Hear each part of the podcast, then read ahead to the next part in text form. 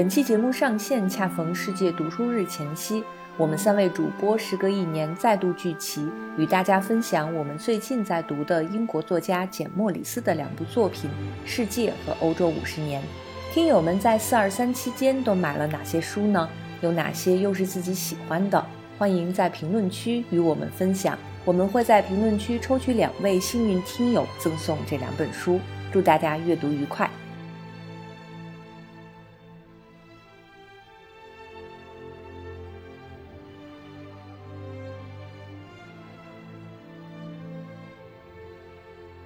大家好，这里是即兴沉默，我是小光，我是花开马，我是张女士。哎，我已经有很久没有来上我们自己的节目了啊，真的是，是是不是有一有一年了？我感觉 也没有啊，差不多。反正对去年这段时间，因为疫情的原因嘛，我感觉对时间的这个尺度上的认知产生了一些错乱。然后不管不仅是时间上，空间上，其实我们也是大部分时间都是在家里嘛，就很少有机会出去玩儿什么的。现在马上，对，呃，五一快到了嘛。花开马和张女士有没有什么出行的计划？花开马非常多出行的计划，它不只是那个即将，它之前就已经 刚刚回来。哦，对，我半个月之前先是从泰国回来，然后明天我要去泉州和香港。但是我我因为个人的原因，可能。就近期都没有办法出去，所以其实我最近还真的看了好多这种，嗯，旅行方面的书嘛，也也不是旅 行，就是也会有那种呃定居在不同的地方的人写的当地的一些这种的书，嗯，就只能通过看书来了解世界了。抚慰一下想出去的心，对，是的，嗯，就是经常看到这些呃，可以在全世界游走的这些作家写的东西啊，就会让我们觉得好像，嗯，生活中又增添了很多的乐趣。然后，其实我们之前也聊过一些关于旅行写作的一些东西嘛，对吧？我记得，对，可能是我们保罗·索鲁，对，保罗·索鲁，这可能也是有有两年时间了。我感觉看这本书的时候，对，嗯，还有刘子昌，我们也聊过，对对对。然后除了这些作者的话，其实还有一位呃，在西方旅行写作里面非常知名的一个作者。然后他的书其实之前应该是呃有出版过，但是绝版了很多年啊。然后我之前其实也尝试去找他的书，在多抓鱼上还预定过，但是呃每次到货的时候就瞬间就被抢走，然后我就一直 其实一直没有读过他的书。对他就是呃英国作家简·莫里斯。然后最近。呃，中信出版集团还有湖岸吧，这两个是应该是联合出版了，嗯，再版了他的呃两本代表作啊，一本叫《世界》，一本叫《欧洲五十年》，嗯，然后我们最近呃三位主三位主播也是各自看了一下，就是他的这两本书吧，然后让我们今天可能主要就是来聊一聊啊简莫里斯这个人以及他的作品。刚才小光提到了一个是称他为旅行作家。呃，但是我在之前看资料的时候，呃，发现虽然被称为旅行作家，但是他自己其实是不认同的。他曾经在采访里也有说过，说他不是一个观光者。嗯，对，嗯，他好像不太愿意把就自己把自己定义成旅行作家。嗯，因为他他其实一开始他一个身份就是他其实是一个新闻记者嘛，对吧？他应该是在《泰晤士报》啊这些英国的一些著名的报纸都当过记者，所以其实他确实不是一个。呃，纯粹的意义上的那种，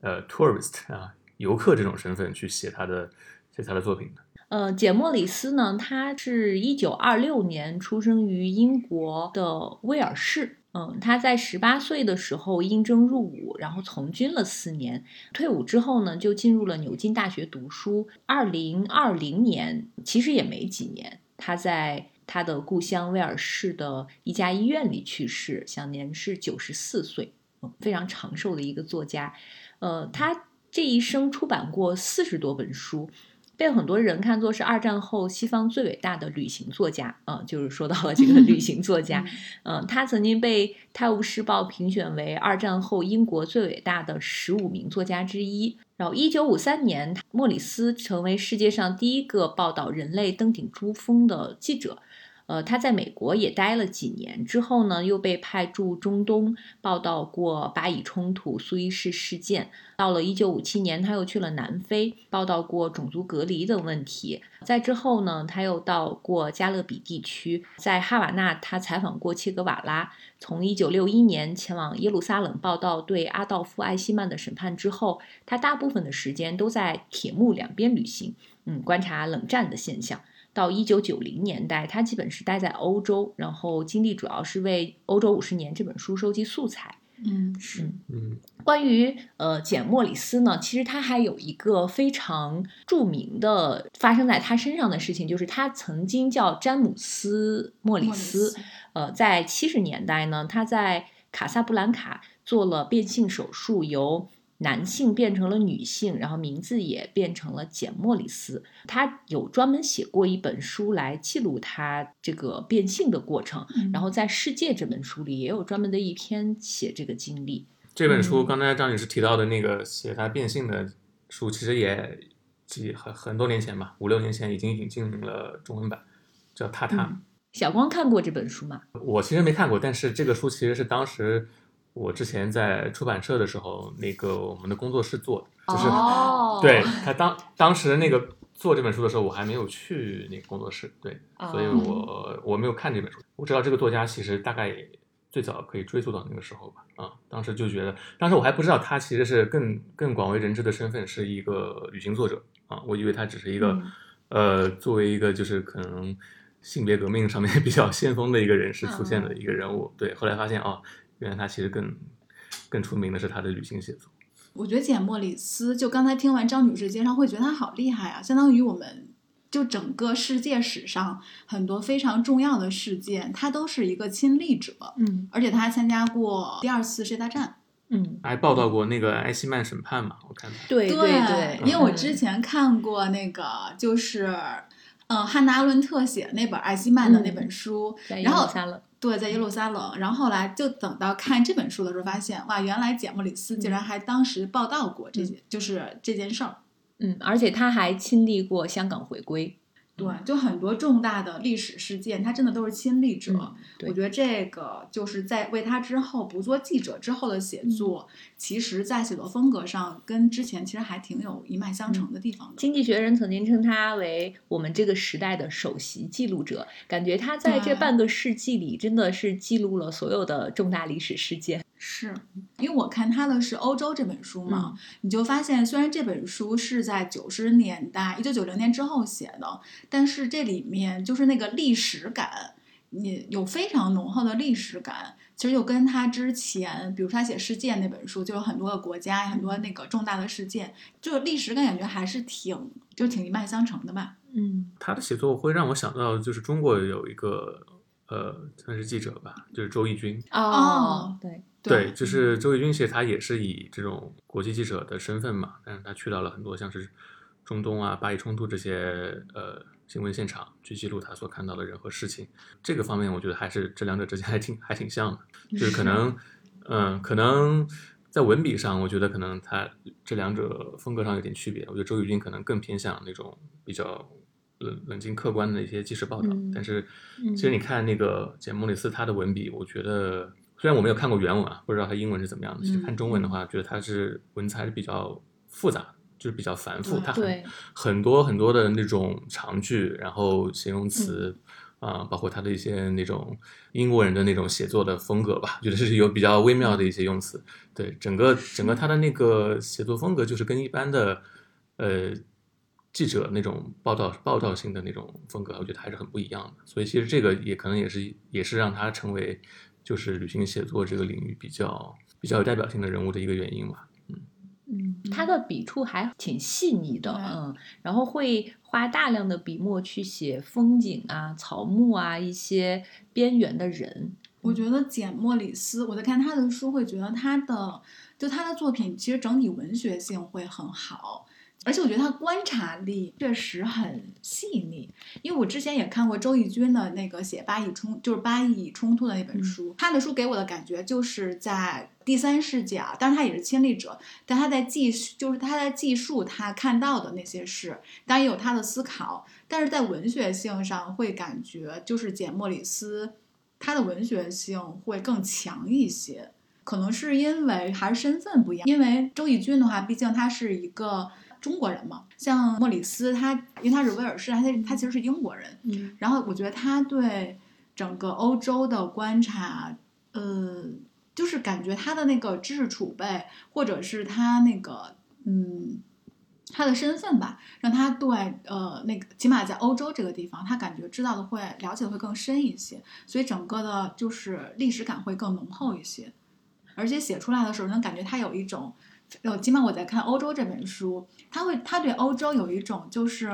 又嗯哀叹于欧洲的已经没有了昔日的辉煌，然后又会很就是很痛心疾首于欧洲列强之间的就是那种争斗啊、争夺啊什么的。嗯，因为马花开马看的是《欧洲五十年》这本书，我跟小光看过的是《世界》这本书。就在《世界》这本书里，它其实。写伦敦那个城市的时候，也会有一些这种跟刚才花开马说的一样的这种情感吧。他在书里有写伦敦是似乎已经是没落了，就是他作为一个帝国的首都，从二战之后开始，就伦敦一直在衰落，跟纽约、巴黎、悉尼、东京这些都会比起来，它会显得越来越笨重，而且他在。写其他的一些英国的殖民地，比如说新加坡或者是香港，呃，因为他还经历了香港回归嘛，就是九七年七月一号，他是在现场的。嗯，关于这这些城市的描述中，也能够看到一个帝国的衰落。嗯嗯，这个时候他就是一个很好的记录者，特别是在《世界》这本书里，他有写香港的那一篇是最后一篇，他用这个来结尾，就是九七年。用这个来结尾，我觉得也也是一个很好的，就是感觉是一个帝国的衰落。对他香港那篇副标题就叫终结，就是这个不仅仅是这本书的终终结吧，觉得它其实就是一个二二十世纪一个时代的一个尾声，相当于。嗯，对，呃，《世界》这本书呢，是从五十年代开始，它是按照年代划分，直到九十年代，它所经历的这些事情和。呃，他去过的一些地方，像在五十年代开篇就是他的成名之战嘛，报道人类登顶珠穆朗玛峰。嗯，他在这篇里边也很有写的也非常有趣，因为是当时世界各大。媒体都在盯这件事情，就派了很多记者去到这个珠峰脚下，准备去抢这个一手新闻。那个时候我们还可以看出来，就是关于新闻业、报业这些就是辉煌，他们都抢着这个信息，但是这个信息就被他抢到了，而且呢，他非常担心，就是会有那种被别人抢了抢了这个新闻。他还跟当时是他是在《泰晤士报》，他跟呃当时的那个。报纸在英国这边的，就是约定了一些暗号，怎么样是什么意思？就是他不能明着说。他当时从那个珠峰下来之后，他说他使用了一些狡猾的手段，然后将自己关于这个登顶珠峰的第一篇报道发出去。他说他设计的密码是血况糟糕，就是登顶成功。呃，前言基地被放弃是希拉里。然后等待改进是单增，一切尚好是无人受伤，规定了一些这个暗语，而且当时非常巧合的是，登顶珠峰的新闻跟伊丽莎白女王加冕礼是撞在了一起，就是女王。对女王加冕的前一夜，他们登顶珠峰成功。呃，当时他有说过，就是嗯，很多人认为是《泰晤士报》故意把这个消息压下来了，就是为了跟女王加冕是一起发。但他说其实不是的，这两个一起发，到底哪个应该上头条？他，但是他这书里有说，好像那个并没有给他一个很头条的位置。啊，登顶珠峰都没有给一个很头条的位置。对，被他以版权快讯的方式首发了，而且他看到这个消息发出来之后呢，他也非常的那个激动嘛，就是他抢了那个第一个报道的，完了他就说他从帐篷里出来非常兴奋，然后就跟那个他的当时那个队友，嗯，就说珠穆朗玛被搞定了，世界最高峰被 征服了。然后他们是叫夏尔巴人，当地的可能应该是原住民吧，就说好的，先生，现在吃早餐吗？哎，对，就莫里斯的书里面经常有这种幽默，对他就是有那种英国人的那种幽默，他在每一篇里都会有这个，这嗯是非常英国式的幽默，就是对对对对，跟看嗯英剧的时候感觉是一样的。就是一个很大的事情，然后英国人会嗯用一种非常那种不屑的，或者是轻描淡写的那种态度去去应对它，嗯这就是这这就是他们对对对，他们幽默里面的一个很很核心的一个东西。嗯是我发现他在欧洲这本书里面也有很多就类似于这样事儿的幽默，嗯，还挺有意思的。哎，但是我很好奇，登顶珠峰这么大的事儿，竟然没有给头版。因为还有女王加冕，就所以说明英国人还是更看重自己国家。那这么说，《世界》这本书是不是都是跟他工作相关的嗯，对，那个那就是个，文章的那个？嗯，因为五十年代开始写的嘛，然后嗯他前可能前半部分都是他供职的报纸派他到那些不同的地方，然后所以他得以有机会见证很多历史事件。嗯，他不同的年代其实都去过一些相同的地方，然后你就能看到，比如说五十年代的美国和七十年代的美国有什么不一样。嗯呃，或者是嗯六十年代的某一个地方和八十年代的又有不同，因为他像他写香港，呃是写过两次的，也就是说他在嗯五十年代就是他就去过日本和香港，那个时候就是远东嘛。说我们这边其实，在他们的那个语境里是叫远东，然后最后在九十年代他又经历了香港啊回归，归嗯嗯，哎，有一个问题，我想问一下你们俩，因为他因为像莫里斯，他是在七二年做的变性手术，就是你们在看《世界》这本书的时候，会发现当他的身份就是从单立人儿的他变成女字旁的他，他的嗯，他就在写作中会有一些变化吗？因为我记着我当时看了一篇报道，就是琳达就说，就是双重身份其实会让莫里斯看很多东西的视角，其实也会是一个双重，他他相当于他多了一个视角。你们在，因为我这本我看的欧洲这本书就是九零九零年之后写的嘛，其实就不太会有跟之前的一个对照。你们俩在看《世界》这本书的时候，会发现说他，比如他从五十年代写到八九十年代的时候，他的身份上的变化会体现在他的写作中吗？我其实是想说这个来着，嗯因为他是在七十年代初期做了变性手术，然后他我刚刚说过《世界》这本书里边前半部分，呃，他也去过很多地方，然后在这个之后相同的地方他又重新去过，然后我看到了是一个，就是他在描写美国的。就是纽约的曼哈顿，嗯，他五十年代的曼哈顿和七十年代的曼哈顿，我觉得他的描写就会有一点点比较细微的差别。就是因为我当时的关注点没有在他变性前后，然后整个这个书看完之后，我也是看到了一些资料有提到他呃变性之后的一些视角，然后我又回去看，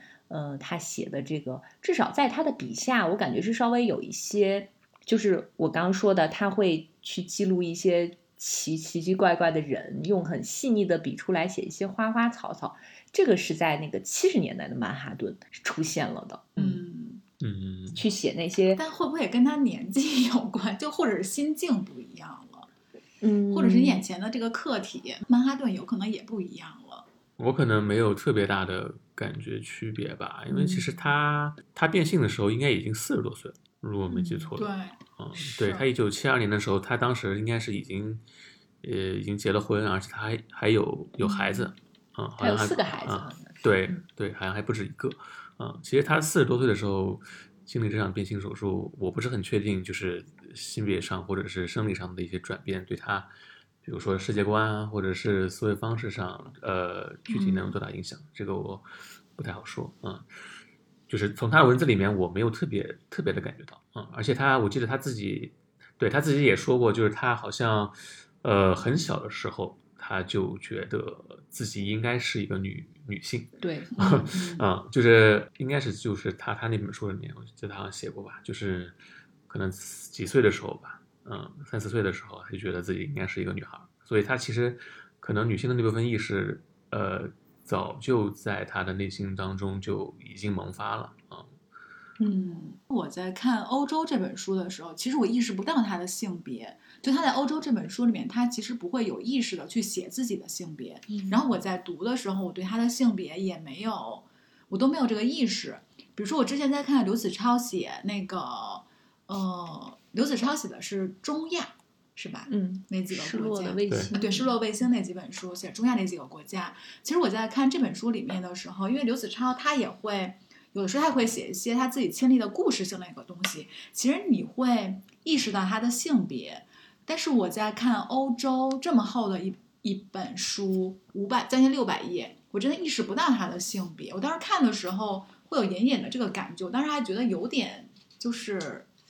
嗯。可能就会让我格外注意一下，就是我也会在想，我在看他这本书，为什么我意识不到他的性别？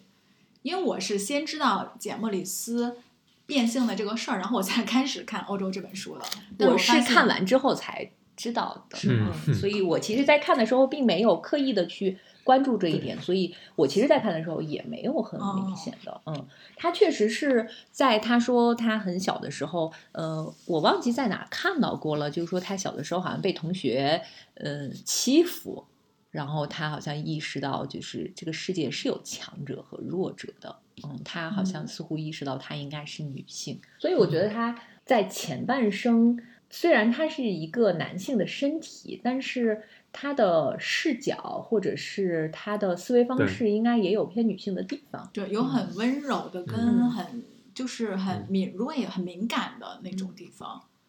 而且他在写关于刚才我说的那个美国的时候，就有那种两个时代的一些不同，但是似乎好像他对于这些呃上层社会，或者是对于那些精英，嗯。好像似乎 不是那么 看得上。嗯，然后像写伦敦，就是感觉他描写伦敦的人，就是这些上流社会，人人都非常滑稽，反而他好像对底层人会有一种悲悯之嗯心。嗯欧洲他就写欧洲各国，那欧洲其实像英国呀、像德国呀，其实都是有点帝国的那种属性嘛，包括像葡萄牙什么的。我就发现他其实有一种，我就在想，是不是因为因为他是威尔士人，其实威尔士在英国的那个版图里面也是属于一个被边缘对边缘的，是不是因为他的威尔士的身份，而且他对威尔士其实是有很强的。就是我我归属那种归属感，他对英国其实我感觉他对英国有一种疏离感。我觉得这个嗯在我看他写就是其他国家的时候，也能感觉就是也能感觉出来这种可能是由于他自己的这种身份的这种呃，反正相对于英国确实是一个边缘的一个身份吧，然后体现出来的他对其他的写其他国家的时候那种就那种地缘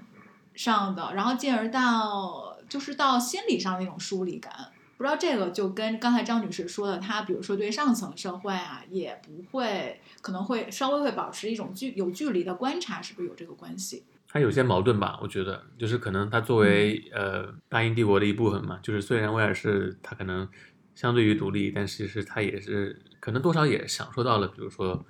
呃英国当时全盛时期的一些，对吧？一些在国际上的一些地位或者是怎么样，嗯。但是另一方面，他可能又有更更加明确的那种民族意识，所以他其实我觉得在他写作里面可能是有这种这种矛盾性存在的。嗯随着大英帝国的一个衰落，就是他对自己就是这个身份上的产生了一些一些怀疑，或者是呃不确定的地方。对，嗯是，但是我其实觉得他还是一个很好的记录者的，就是呃很多像描写城市，他去到一个城市，并没有发生什么重大的事件的时候，他单纯的在描写这个城市的呃样貌或者是人的时候，他会有一些自己比较呃主观的情感。但是他其实在，呃描写像审判艾希曼啊，或者是其他的一些，或者他不是曾经在联合国大会上亲眼见到赫鲁晓夫扔鞋子那 那一幕，他没有表露他过多的情绪，他真的是非常的忠实的在记录。我觉得这个是他作为一个新闻人还是很好的素质的。嗯嗯，然后他可以区分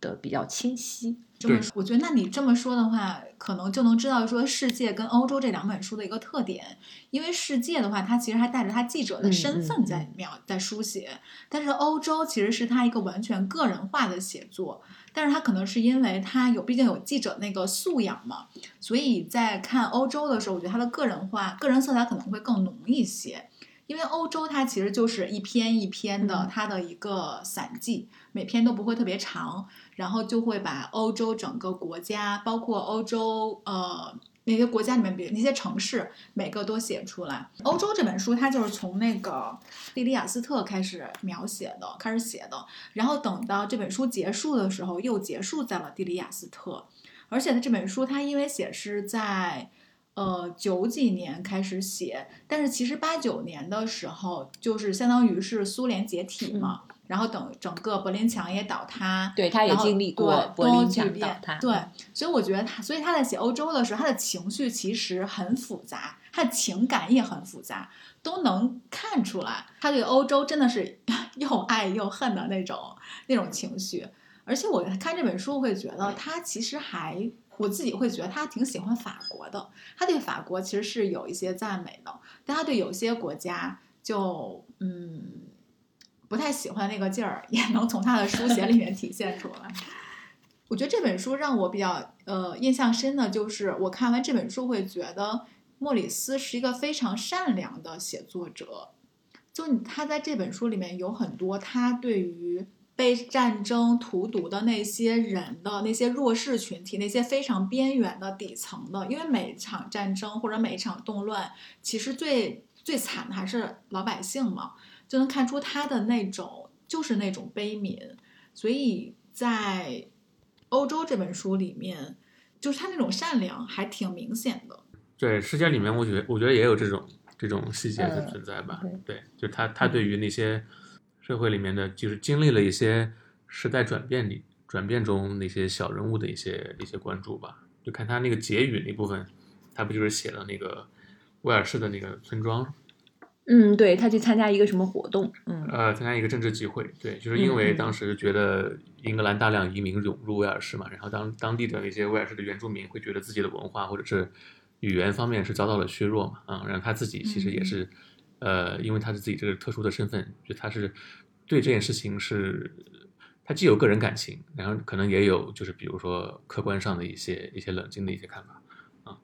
然后包括他对就是苏联那个解体之后，他不是也是也是去过苏联嘛，然后看到那个对穿着还是穿着那个苏联红军军装的那个上校，对，就这个场景就是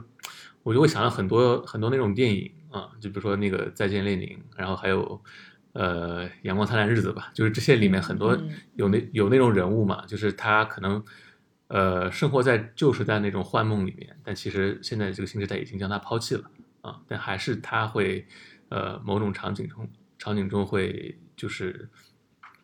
呃身上还残留着这种就是在这种痕迹。我觉得简莫里斯对这些人其实他是是抱有很很强的一种悲悯性的。欧洲这本书它最早就是在迪里亚斯特嘛，嗯，但是其实像二战的时候，呃，希特勒，呃，纳粹当时其实是对呃犹太人是真的是非常啊，就是大屠杀式的嘛。然后它里面就写，就是他去参观迪里亚斯特的这一个会堂，他当时他说他的呃他的描述是说，当他看到这里面就是嗯。到处都是尘土，然后发现他处于这个状态的时候，他说他一点都不惊讶，因为他说欧洲的东西大多都处于被忽视或搁置的状态，等待着复苏。但我仍然记得，得知这座会堂现状的原因时，强烈的震撼让我眼前一黑。原来蒂利亚斯特的所有犹太人，几乎每一个人都被抓走或者被杀了。他通过他眼前看到的东西追溯历史，然后其中还有一些很多人文的这种东西。他确实是对普通的民众是会描写的更多，然后整个对他们来说，他其实就没有那么的犀利了。嗯，就是他好像都会对那些呃精英会更有一种，我感觉好像有一种那种轻飘飘的嘲笑，总是觉得他好像嗯会有这种感觉，就像他在五十年代曾经。来过远东嘛，他说的远东就是他到过日本和香港。当时日本应该是刚刚经历过那个呃原子弹爆炸，就是广岛和长崎，然后他就会在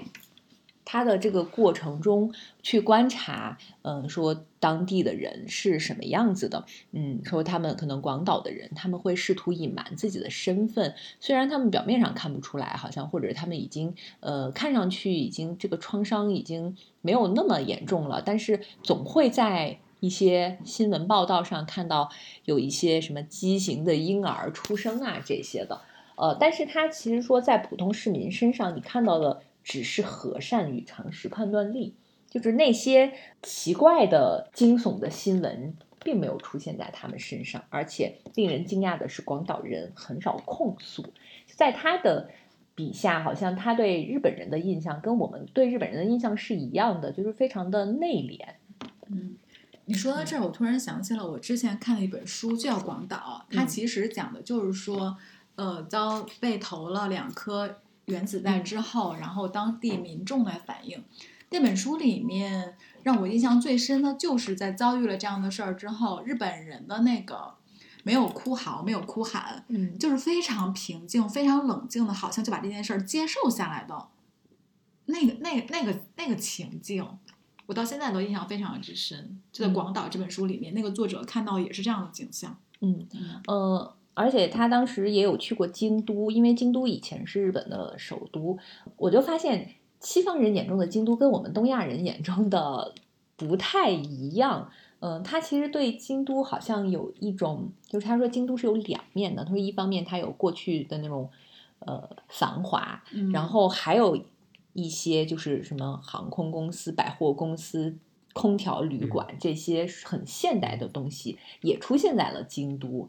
他很敏锐的，就是捕捉到了一些华丽背后的东西。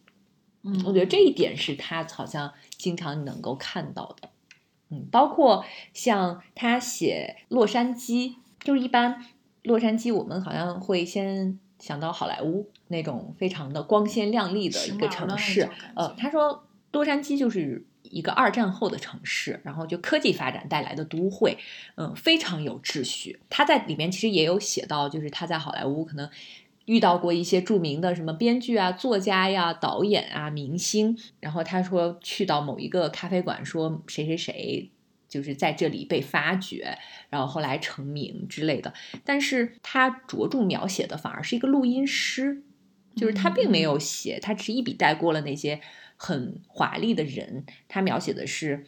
一个很我们隐藏在背后，我们其实是看不到的一个人。他对镜头外的小人物会更感兴趣。哎，刚才那个，刚才刚才华凯马说那个迪里亚斯特，就是嗯呃，简莫里斯好像还专门写过一本书，就是专门写迪里亚斯特这个这个这个城市啊。对对，他还专门写过威尼斯。对，这个书好像也 也是绝版。多年，但是不知道会不会 这次再出个新版啥的，因为这个这个城市好像很有意思，就是它是一个对，啊，它是是就是意大利东北部吧，我记得是一个那种海港城市嘛，嗯，但其实它的文化并不单纯是意大利的那种拉丁文化，就是呃日耳曼人啊，然后斯拉夫人、拉丁人这些，其实包括犹太人啊，都在这个城市里面留下了很多那种印记。所以其实它它的这种这个城市本身的这种多元文化的这种属性，这种混杂的这种历史感，我觉得跟他自己的写作那种风格，就是其实是非常契合的。就这本书，其实我觉得很能，或者这个城市吧，很能代表他简·莫里斯这个人，他整体的这个游记写作的这个这个整体的这个风格。所以这个书我特别特别想看。如果之后有机会去欧洲的话，我可能也会去这个地方去看。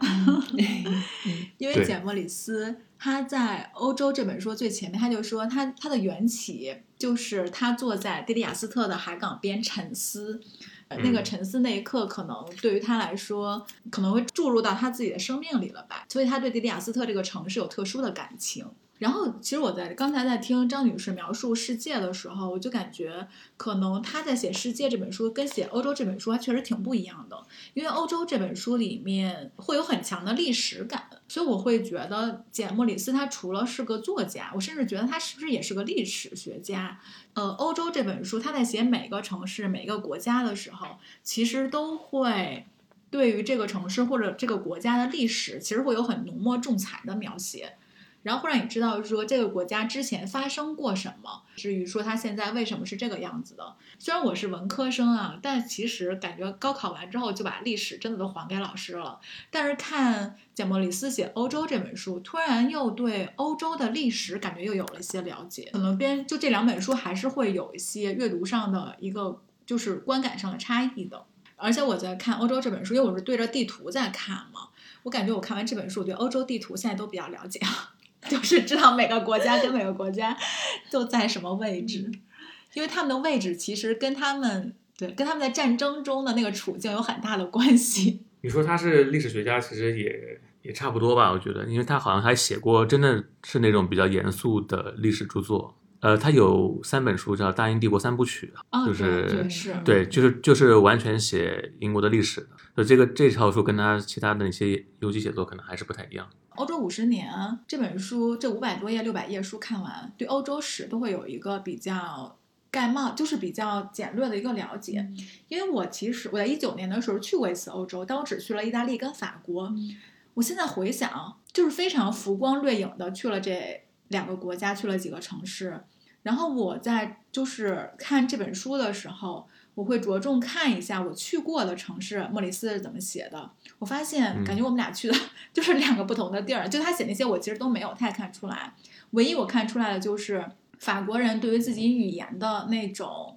法国人尤其是年纪大一点法国人，他们不说英语，他们尽管听得懂，他们也不说。他们对自己的语言就是有一种非常。骄傲的那么一种自豪，对，简·莫里斯其实在这里面，他写法就是那章的时候，其实也写到了这一点，就是法国人对自己语言的那种骄傲，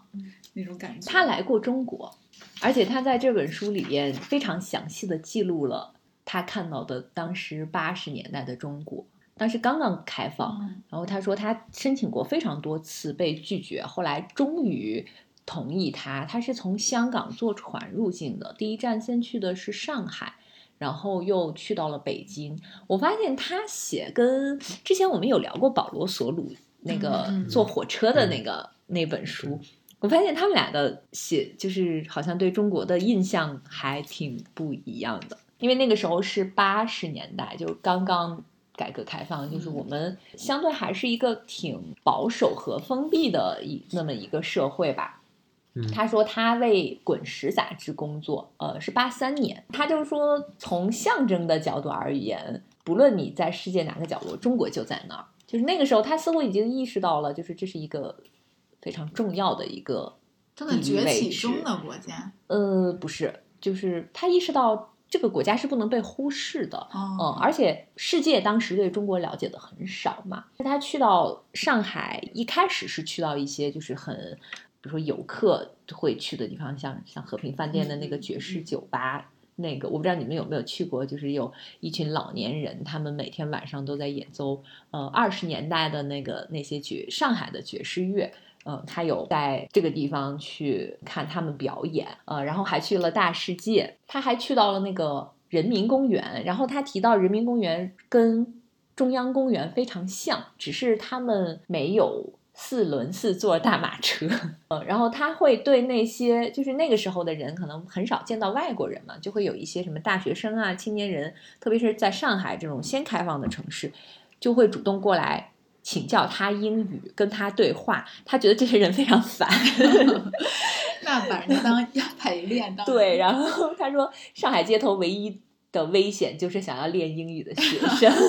我感觉这这类似的桥段，好像保罗·索鲁是不是也写过啊？对对对，是的，是的，是的。呃，然后其中有一个很有趣，就是他去到了少年宫，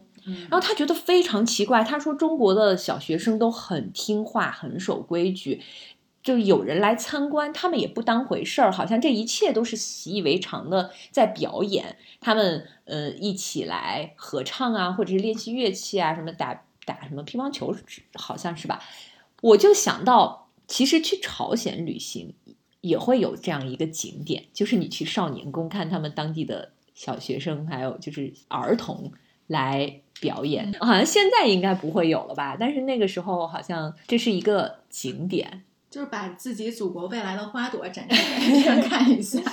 就是代表代表了这个国家某种形象的一部分。对，嗯嗯，希望嗯，但是他他来到北京，他似乎好像就是有一些，就是对北京有一些可能跟他想象的不太一样，就是呃，他说中国的建筑非常的糟糕，然后也非常的不卫生。北京的建筑确实也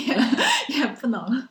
八八十年代的北京，应该整个城市建设上还是比较落后的吧？你相当相对于上海来讲，对然后他觉得不可思议，就是曾经修筑过长城，然后曾经就是建造非常精致的建筑的那个那个城市，好像变得不一样了。嗯。嗯，然后他说是封建主义僵化了他们。我感觉简·莫里斯他还是有非常强烈身为一个作家的那种敏感。我觉得他，我觉得他还挺敏感的，嗯嗯就对于这些。我刚才突然间就翻我手里我手边的这个《欧洲》这本书，看到一句话，因为我们刚才不是说他的威尔士的身份让他对对英国可能会有有一种那个疏离感嘛。我正好看到英格兰人这章，他们有一句话，他说。英格兰人实际上还是那样子，不可救药的一成不变，总是把整个国家叫做英格兰，完全忘了还有苏格兰、威尔士和北爱尔兰。就是他对英格兰的这种傲慢，其实有一种怨念在。所以我觉得一个人的身，他的身份感，呃，其实会贯穿在他的写作中，可能是他的一个，嗯，不由自主就会成为一种态度吧。而且我觉得简·莫里斯他是一个，嗯，包括他在《欧洲》这本书里面，其实有很就是对列强跟民族，他其实是有他自己的批判在的。比如说他在写瑞士的时候，他其实就我自己会觉得略带有一点点欣赏瑞士，因为瑞士是个中立国，嗯相当于他没有参战，就没有呃，就没有参加过任何一次世界大战啊什么的。然后他就说，呃，简·莫里斯就这么说，他说一百五十年以来。瑞士人，瑞士几乎从未在愤怒中开过一枪，不过这正是其恢宏所在。所以能看出他对于列强啊，对于那些就战乱纷争年代的一个自己的一个态度。然后那个莫里斯就说：“他说我在韦吉斯特，韦吉斯特是瑞士的一个一个小城吧，应该是。他说我仍然隐约希望历史以瑞士特性作为其终极目标。”我在看《欧洲》这本书的时候，我在想刘子超是不是嗯偷师于简·莫里斯？当然，我是先看刘子超的书，然后才看莫里斯的书嘛。但是会觉得他们的写作上其实会有一点点相似的地方，就是都会到一个地方之后，他们其实都会先。嗯，对于这个地方的人文跟历史，其实他们都是很了解的，尤其是莫里斯可能更了解，因为他本来就是一个欧洲人嘛，然后对欧洲的历史可能会更为了解。其实刘子超在写中亚的时候，也也他的切入点其实也先是这个地方的历史，然后人文，包括他，然后再是他自己看到的他的思考、他的所想啊什么的，我会感觉有那么一丢丢像。因为我还看过他曾经有一个线下活动，就是关于这个书的线下活动，他是嘉宾，嘉宾之一。嗯是，嗯，像我发现，对，我对我发现很多那个就是国内的一些文人，他们都非常很喜欢欣赏莫里斯许知远、李梦苏，他们俩有给这本两本书写序。是，嗯，感觉许知远对莫里斯的爱真的是非常深沉的爱。许志远不是还想给他录个录期节目吗？哦，对对，我看过一个视频，简·莫里斯他采就是他接受一个采访，然后提问的这个人就嗯说，因为他是呃先跟他的妻子离婚，因为嗯。当时可能是法律的问题，嗯他。离婚之后，他去做了变性手术，但是后来那个英国的法律说允许同性结婚了，他又跟这个妻子结婚，册然后又共度一生，也就是说，他始终是跟这一个人共度一生。当时提问的人就说，这个秘诀就是善良，是跟一个人共度一生的秘诀，说要做一个善良的人。我一直觉得，其实善良是一个很难能可贵的品质。就我们说一个人的其他优点，似乎他们很容易做得到，但是似乎善良就不是那么容易。对，他在书的最后有写，善是一条能够透视我们的原则，作为一条生命规则，它如此直率坦诚，以至于我们全都知道它是什么意思，不需要神学家为我们解释。他非常看重这个品质。嗯，而且我觉得这个品质其实就是挺难得的，嗯因为有的时候我们容易把善良就是轻飘飘化嘛，比如说我随手做了一件好事儿，就好像就可以给自己贴标签说我善良，但我觉得这种其实很。这种真的是太过于轻飘飘的善良了，可能不是，只能是说你就做了一件好事儿而已。嗯但其实真正的善良是骨子里的那种，要有就共情能力。对那种悲悯、那种共情，我觉得是那种，其实是很珍贵的，然后真的是很难得的一种素养素质吧。是一种更高层级的理解吧，我感觉。是，所以我们刚才才说，看简·莫里斯的书，其实都能感觉出来这是一个善良的写作者。我想说一个比较好玩的事儿啊，就是我在看这本书里面，他写到罗马的时候，他就说他在里面其实也说了罗马的环境，就是罗马其实是有点呃乱糟糟，嗯然后但是会让你觉得很生机、很有活力的那种。这是我唯一我去过城市里面，我跟简·莫里斯有同样 看法的城市，就是我印象非常之深。我们那时候刚到罗马的时候，我在马路上看到了烟头儿，就是，然后我突然一下子非常之亲切，就觉得这个地方虽然它有那么点儿脏吧，但是怎么就感觉特别像我的快乐老家的那个感觉，就是你会很放松。然后呃，对比，因为之前去了日本嘛，在日本你就会小心翼翼的，说话不敢大声，反正就是任何东西都要非常小心翼翼，生怕自己成为那个那么干净的环境里面的垃圾的那个感觉。但是在罗马就完全没有这个顾虑。然后再看简·莫里斯也这么写罗马，我觉得，嗯，我终于跟简·莫里斯有一样的看法了。他就说，罗马的环境虽然出了毛病，但它的居民依然强健有力，感觉生机勃勃。他似乎没有去过印度吧？如果他去过印度，可能不知道他会怎么写。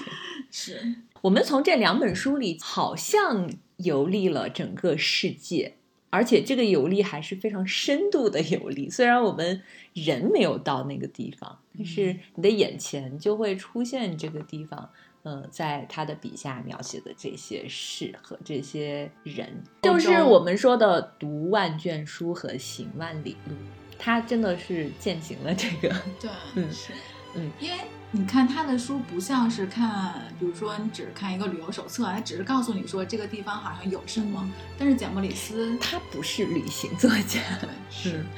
那我们就先从这个书开始，然后慢慢的一步一步的向外探索吧。